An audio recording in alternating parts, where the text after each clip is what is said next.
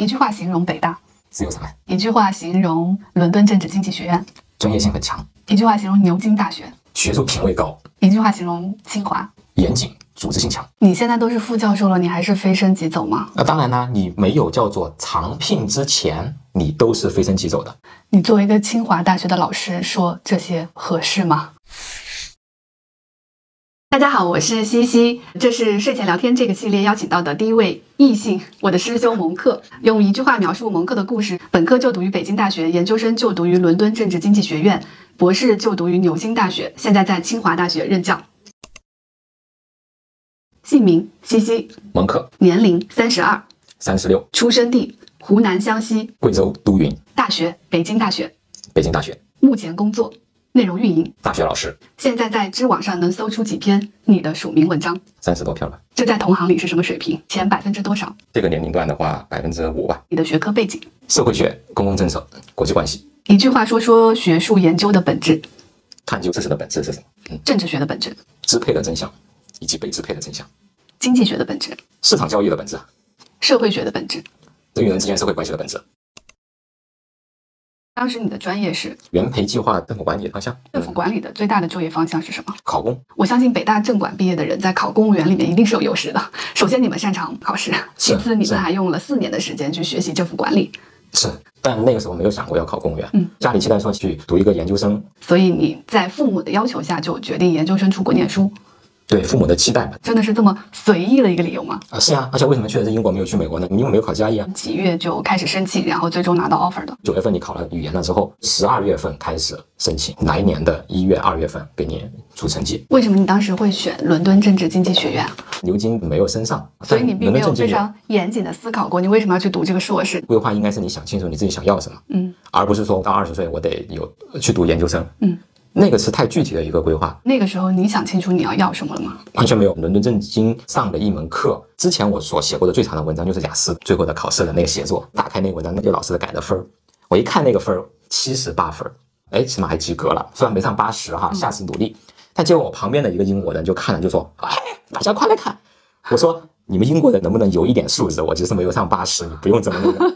结果他来看了之后，他说这分有点太高了。我结果我一看，他才六十五，然后我才知道英国的那个评分的标准是五十是及格，嗯，六十是良，嗯七十是优，叫 distinction。嗯我七十八分，那叫 high distinction。按照我们老师的说法是八十，这文章改一下。你就可以去投稿发表，嗯九十叫我们就给你一份工作，你就可以当老师了。嗯所以那个英国人他就说，我从来没见过那么高的分数。嗯，还记得那篇文章写的是？代表官僚制嗯叫 representative bureaucracy。从那一刻开始，我自己觉得我可能擅长于做这个事情。嗯，从此就走上了学术这条路。对，申请研究生和博士的时候，你觉得应该专业优先还是学校优先？就业导向的研究生嗯，那就是学校优先。当你介绍你自己的时候，你用一句话嗯就能够介绍完嗯，一定比用三句话要好。嗯你说我是哈佛大学的，很多东西嗯不需要你去讲。但你如果是科研的导向，专业很重要，导师很重要，导师带的实验室很重要。你到底是哪个团队的？因为导师其实意味着第一研究的基础，第二研究的团队，第三找工作你是需要你的这个博士生导师去推你一把。平时的发文章啊，嗯他要有各种各样的跟编辑的社会网络呀，跟期刊的评审人的社会网络呀嗯，等等等等。一句话形容北大，自由散漫，一句话形容伦敦政治经济学院，专业性很强，一句话形容牛津大学，学术品位高，一句话形容清华。严谨，组织性强。这些大学都是大家所认为通常意义上的好大学，所以好大学共有的特点是什么？探讨一些比较高深的真实的问题。比比如，全球变暖了之后，北极它的冰就会融化。那你有没有想过，北极的这个冰融了之后，会造成什么样的结果呢？很多地方变热带了，而且沿海的地方会不见。嗯，你说的这一个是是全球变暖的嗯，北极的冰融化了之后，意味着北极可以通航了。是不是就意味着我们现在从马六甲海峡走的那么长的一圈儿，可以从北边走了？嗯那这样的话，运输的成本就低了呀，嗯运力可能就完全改变了呀。所有的这些其实都是背后的社会关系以及国家之间的关系。所以极地的治理是一个很重要的新兴的一个领域。我不是做这个的，但是呢，哪怕我像这样一讲，你马上就能理解，这玩意儿还是比较重要。所以大学就是要干什么呢？它能够比较及时的意识到这些问题，然后能够投入去研究它。它就像一个民族的大脑一样，它就很像一个国家为什么要去做航空航天？有点那个意思。你的这个组织其实是在拓宽人类的思考的边界和生存的边界和一切的可能性的边界的。当一个组织是在推动这些事情的时候，你身处于那个组织，你是完全不一样的。跟一个仅仅只汲汲于一些鸡毛蒜皮的东西的一个组织，你的感觉是完全不一样的。好的大学给予你的是这种氛围，你如果一个大学培养了很多金融人才，如果金融人才思考的是金融领域的一些小问题，那就不是一个好的大学的那个。但他是金融人才思考的是今天的金融体系的稳定，思考的是金融怎么样能更能够帮助实业，这就非常棒啊。它不应该对应到金融领域里的高薪，对吧？其实我认为，如果金融的人才他思考的是如此重大的问题，那应该给他高薪。为什么思考大问题的人要得到高薪？因为他们太稀缺了。另外一方面，要能够去思考好的这样的问题的话，他需要很长时间的积累和训练。嗯，他培训了十年，他才能够去做一些突破性的这些东西。嗯我觉得应该补偿一下那十年的功夫吧。但是呢，反过来说，当这个人他去思考这些重大问题的时候，那些重大问题本身就成为意义了。他其实可能并不需要那么高的高薪。嗯，我们给他高薪，可能只是一个信号，希望很多人都能够加入到这个地方来。其实这个话就非常难以回答。那我先来说我理解的走上学术这条路，对。它包括呃，我一定要读到读一个博士。嗯，嗯，呃，我在读博士期间要有对这个学科研究的一个新的贡献，是的，嗯，有非常多的论文发表，是的，呃，一不小心就会延期毕业，是的，呃，别人都工作了很多年，但我还在学校里读书，是的。拿着微薄的奖学金。嗯，或者呃没有奖学金。如果我好不容易毕业了，我要找工作，我就是要去各个大学投简历，是的，嗯然后我成为了一个大学教师。是的，我在高校里面，一方面是我把我的学科知识教给学生，是的一方面是我继续在这个学科里面做研究，做出一些新的贡献，是的。这就是叫做走上学术道路。你还有补充吗？你讲的基本上很完全。刚刚你讲的第一部分叫科研，同时做学术还意味着教学。嗯第三呢叫做公共服务。嗯当一个班主任，这个看护好这二十位大一的同学。第四方面服务大众，比如说我给政府写了一个报告啊，嗯我在媒体上写了一篇文章啊，嗯唤起某些议题的重视啊。比较稳定，不会失业，可以在一个相对封闭的环境里面专心的做自己的事情，这是我对这个职业的想象。你的那个想象停留在好多年以前，嗯现在它并不稳定。嗯现在很多地方它都是叫做飞升即走。嗯。你要是没有，比如说每年发够那么多的文章，你三年之后我们就不续聘了。可是老师找工作是很难的，因为高校很少。我作为一个内容运营，我找工作特别容易，因为内容公司特别多。那你如果被解雇了怎么办？这一档的这个要求非常之高啊，对你的期待一年要发十篇文章，结果你只发了八篇，那就对不起，你这个三年你就没有得到续聘的机会。据说其实到达下面一个等级呃的，排名更靠后一点。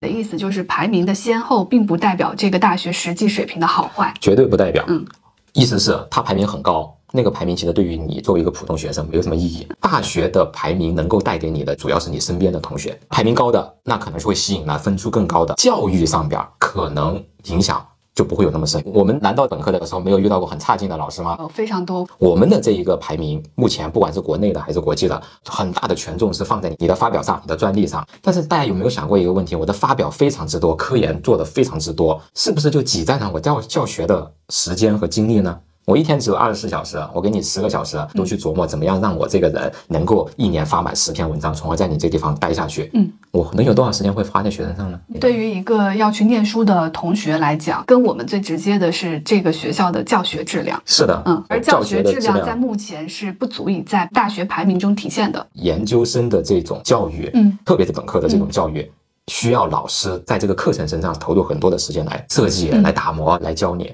来带你，这是很重要的。现在再重新申请一次，你真的愿意去一个教学更好但排名非常靠后的学校吗？我就不会像当年一样说牛津没有录取我，我感觉很沮丧。你会让你的孩子上哪个大学？他上一个老师认真负责教学的大学，不一定是多么好的一个大学。你现在都是副教授了，你还是飞升即走吗？那当然啦，你没有叫做长聘之前，你都是飞升即走的。长聘英文叫 tenure track。多少岁才能拿到长聘啊？这跟你的岁数没有关系。比如说，你到了这个学校，它的这个长聘的规则是你六年之内必须要长聘。你要六年之内你都没有办法长聘的话，你就走人。所以在这六年里面，你一定要非常努力的达到长聘所要求的发表标准。是的，所以当大学老师是一个延长的博士。博士其实本质上是一个实习生，是一个 apprentice，千万不要把它理解成像本科那样，我天天上课，上完课我就准点毕业。博士其实是这一个研究这么一个。行当的实习，拿着这个学位才能够去找学术的工作。很多人对于学校或老师觉得有幻想，这幻想当中有部分是不真实的。不真实的地方是你刚刚说的稳定，它其实并不稳定，它是在一种高压的状态之下。他要让你来产出，工作是一种重复，你只要交付这个产品，那么你的工作就结束了。是研究比日常的工作要困难的多的地方是，它得有新的东西。是的，可是发现新的东西，这是一个多么高的要求啊！是的，我工作，嗯，我只要每天八点钟去上班，按照工作的计划表、流程表去开会，我总能完成。可是做研究，我今天就是没有新发现，我就是坐在这儿喝了一天奶茶，是怎么办呢？你就焦虑了一天。它其实是一种什么样的体制呢？你的所有的成果依附于他人的评价，基于我自己对于这个领域的研究，我觉得这东西是好重要的一件事情。我花了几个月的功夫，甚至几年的功夫写出来了，结果一投稿，人家不在意啊。飞升即走的考核又那么的具体跟明确，对，可它却是一个不可标准化、不可量产、不可预期的东西。是的，为了对抗这种不能标准化，我们就会把这个流程变得非常标准化，造成了另外一个后果，就是写出来的文章都是八股文。我很满足你期刊的要求、学界的审稿人的要求，但真实的思想没有。一个人文社科的研究，它是真的有原创性的新的东西在里面，是个蛮主观的事情。自然科学和理工科，它的目的是什么呢？是认识自然，至少是可以改造自然的。但人文学科的使命，嗯，你觉得是什么？认识人类，创造更美好的社会。你说的对，认识人类，然后教育人，改造人，解放人。Why do we publish？为什么我们要发表东西？叫 We publish to teach。我们发表是为了。教育他的，教育学生，教育同行，教育未来的。你们的 publish 撑死了就是五千个观看啊！可是，就比如说今天录一个视频，可能就是有五万个观看。我们的这个发表的，它的深度会更多。今天的这个剪出来也就半个小时，但我们会有几万字、十几万字、几十万字、上百万字的东西。对于人的那种改造，其实它会有更大、更大的空间。对于你自己的过去的生活方式是否有所反思，这个叫。教育像我刚刚讲的，由于太过于标准化的这种操作，它使得他没有办法教育了。我为了发表而发表，我为了职业晋升而做这个事情。你可以说这个是错的，那怎么建设对的呢？好的人文研研究，你回忆你曾经上过的课，你阅读过的东西，你听过的讲座，你哪怕看过的视频，如果我们每一个人都把触动到自己的东西，你都拿出来。然后我们大家讨论一下这些东西为什么能触动我们？哦，原来它揭示了我们过去的生活方式的一些错误的地方。慢慢我们就能够形成这样的共识。于是以后只有符合这个品味的，它才能够留下来。嗯，换言之，现在的大家缺乏对于这样的评价标准的这种反思，以及新的学术品味和新的学术标准的讨论。你作为一个清华大学的老师，说这些合适吗？我觉得就应该是好的大学的老师才才应该说这些啊，不然不然谁说呢？因为我都不敢说我的每一篇文章都能够教育人，你总得想，哪怕是一丁一点的说这个评价的这个标准能否更多元一些，而不仅仅是说你这篇文章发表在一个排名很高的期刊上，你这就是好文章。那你不妨把这个评价的放在受教育者身上。你说把科研跟教育结合吗？你拿这个文章给咱们同学读一下，同学说受到教育吗？当同学说我没有受到教育，你就说那是你水平太低，这就不应该了吧？同学说他没有受到教育，他没有受到触动。那至少在从他那个角度来说，说明你这文章不能满足咱们年轻人的需求和期待吧？嗯，你当然说老人家读，那说明这东西好。但同志，我已经不是未来了呀，咱的同学才是未来啊！大家也一定要相信自己。你如果听一个人的讲座听不懂的话，很大程度上可能是他的问题，不是你的问题。咱们原培的一个同学，我问他，你以后的读博士你想做什么？他就说，读了博士之后呢，我不是想当老师，我是想做研究，做出来的研究成果呢，能够帮助政府去决策。然后我就跟他回，真正的能够让这个决策更好的，其实是教育。一个官员，一个公务员，一个从业者，你来上了我这个课，你读了我的这写的这个东西，哎，你感觉你有些思维打开了，于是，在你做下一个决策的时候，可能它就会不一样，而不是说我去专门为你研究，你下一个决策应该怎么做呀？当然，你说这样是很缓慢的，当然缓慢的，教育就是很慢的。但是做好事，它就是很慢的。哪个学派对你的影响是最大的？马克思韦伯吧。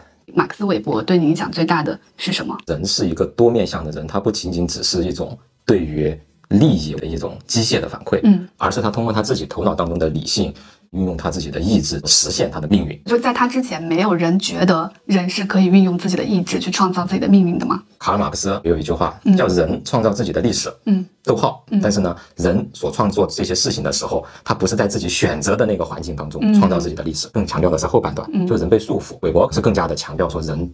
他不仅能创造自己的历史，嗯，甚至是限制他的那种环境，他也能够去改变。对我最大的震撼，其实就是人类的尊严吧。为什么一个强调人类的尊严和人如此大的创造性的人，是一个如此悲观的人？拼搏过程当中，你认识到你想对抗的这一切是你无法改变的，或者在是你这一代人当中没有办法改变的。到你死之后，若干代才可能会有所改观。说到底，人还是无法克服自己的时代呀。韦伯的悲剧是在于，他觉得这个阶级不能够带领着德意志民族走向未来。嗯，但是呢，至少德意志的市民阶级，嗯，可能会承担起如此的历史重任。嗯，他的很多学说其实都是在警醒这一个阶级，你们是配得上这样的历史使命的。嗯，啊，当然呢，我们也知道，并没有成功。这一个阶级不仅没有引领着德意志真正的走向现代，反而让德意志民族迎来了两次毁灭。你要对人感兴趣。很多人来我们这里面试博，就就问你曾经做过什么样的研究啦？他就说我做过一个研究，我去十二点之后的麦当劳，我就搞不清楚为什么总是有十二点钟之后会有人在那地方待着，他也不回家。我们曾经做过一个这个选题，这个就给了最高分。做内容的标准也是是这样的，你要对人感兴趣。这个东西就叫做通识，你去挖掘出这个东西出来。虽然人在家里面，但他的问题也在困扰着他呀，只不过是他。不敢走出去，待在麦当劳待一晚上，去真实的对人感兴趣，你一定能够抓住真实的问题。只要它是真实的问题，你一定能做出结果。你要做不出结果来，很大程度上可能是你那问题都是假的，因为在世界上不存在这个事情。你可以举一个假问题的例子吗？比如说，咱们在疫情期间居家办公，这个时候有一个学者，他研究的东西是什么呢？是你在居家办公的时候啊，你老是看手机，所以是你的颈椎有点疼。所以我就研究疫情期间怎么样解决你的颈椎疼的问题。你说。我在家里面我都没有收入了，我担心的是我还不上我的贷款，这东西才应该是最重要的东西啊！你不不研究这个，你去研究颈我颈椎疼的问题。原来判断人的时候，永远是说，哎，你是什么职业的？哎，你是在哪个城市啊？你是什么岗位啊？嗯。现在你去判断一个人，你好像会去判断他做这件事背后的他真正的那个认知。就曾经就像我，就选择留学的时候，嗯，谁更高，一定说明那东西更好，甚至是我更想要。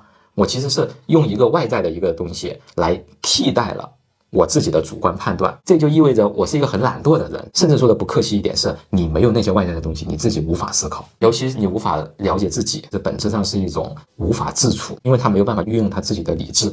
当然，话说回来。我不由一个外在的你的这个职业帮助我，意味着你要花更多的时间去研究这个人。就像我要是没有 QS 排名，我不知道这学校到底好还是不好。当然要依据这些标准，可是最后要超越这些标准。哪怕看到这个 QS 排名，但是我也得想一想。啊，这排名的指标是咋构建的呀？哦，原来你一发现啊，它的这排名有雇主的声望，有什么分别有权重，结果教学只占百分之五。比如说我我想做挣钱稳定的东西，比如说会计，因为我是为了就业，所以我要查哪个学校出来的会计专业的学生，在我想去的这类大公司里面的就业率是最高的，且形成了校园网络。对，排名不重要，而是你究竟想通过高等教育完成什么比较重要。你一定要知道你自己想要什么，这是非常痛苦的过程。一是痛苦，第二是很难，因为。很多人之前从来没有被鼓励过去思考你自己想要什么，咱都是告诉自己的小孩你应该怎么怎么样。久而久之，小孩就用你的判断来代替了他自己的理智。作为老师哈，我自己感觉到我的教育有一点点成功的时刻其实并不多，但唯独有一个瞬间，我自己感觉所谓的教育成功了。我的课程的一个助教他说：“哎，老师，我现在我要想去一个什么什么地方工作。”我的原话是：“你不为资本家打工啊？”因为他之前他都是在金融机构，然后他这时候他回来一句说，呃不，我离开那地方了，因为我觉得工作场所当中人与人之间的关系对我来说是更重要的。当时的第一个直觉上的反应是说，我以前跟他的一些交流好像看到了一个效果。如果这个同学说我没有在金融的机构工作了，是因为我想去政府工作，嗯。这不算教育的成功，是因为它还是一个现象层面的一个思考。我不在私营企业，我到外资；我不在外资，我到政府，不是。而他的思考是我这个人想要的是工作场所当中没有互相的绑定和控制，更加平等的这种人际关系。不管你是企业还是政府，只要有这样的人际关系，我都会去尝试。所以你就看到这个人已经开始在一个更抽象层次的意义上知道了自己想要什么。我会说成功了。你可以告诉现在正在看这个视频的用户一个。作为人，一定要问自己且想明白的一个问题：我现在追求的这个东西，我为什么要追求它？我现在要赚钱，是要这个钱背后带来的社会地位，是为这个钱带带来的安全感，还是什么什么？比如说我是为了安全感，接下来你就会想，那有没有其他的东西能够给我安全感？当你去想有其他东西给我安全感的时候，你就没有再被钱这个事情所绑定了。嗯，你想到其他东西越来越多，你就真正的自由了。就像我也会问自己，这个研究是为了什么？当然是想它发表了，但是我要想发表的话，我还可以灌很多水啊，对吧？说明肯定还不止这一个东西。于是，当你意识到你写这个东西可能还有其他的目的的时候，你就不会因为这篇文章被拒绝而感到非常的痛苦。所以，你通过经常问自己这样一个问题，变成了一个几乎已经不太会沮丧的人了吗？对，以前是我的学生，他小时候很喜欢写作，这个时候他爸妈就说：“你写这干嘛？你能写成韩寒那样吗？”嗯，他说：“我很喜欢踢球。”他爸妈就说：“你踢球干嘛？你能踢到中超吗？”我小时候学了七年的画画，可是我非常讨厌画画，就是因为我当时画画是需要收集各种比赛的奖牌的。我妈她有一个备案，就是当我成绩不够好的时候，我还可以走特长生这条路。啊、嗯，这其实是我妈对我的应试教育体系规划的其中一部分。你看这个过程就被异化了。初二的时候，我妈发现我成绩是真的很不错，嗯所以我大概率呢走直接高考这条路没问题。我妈就跟我说，那我们就停掉学画画，还有最后两节课，那我就说我还是去上吧。最后两节课画的是一个人像的石膏像的素描，嗯那两节课我特别开心。两节课回家去赶公交的一路小跑着，所有细节我都记得。在此之前，我就只记得我为了得奖牌，深夜两点钟那个水彩涂起来特麻烦，我妈也在那儿帮我涂。就晚上我太累了，我就睡着了，我爸就背着睡着的我从那画室回家。当你一直把画画这事情工具性的时候，嗯，你其实是痛恨这个东西的。所以我觉得这地方的理智的那种反思就在于什么呢？就在于对于这个工作的意义的理解。它当然是一个工具，它让你得到一份收入，你能够活下来。但你一定要用自己的理智去反思当中它其他的意义。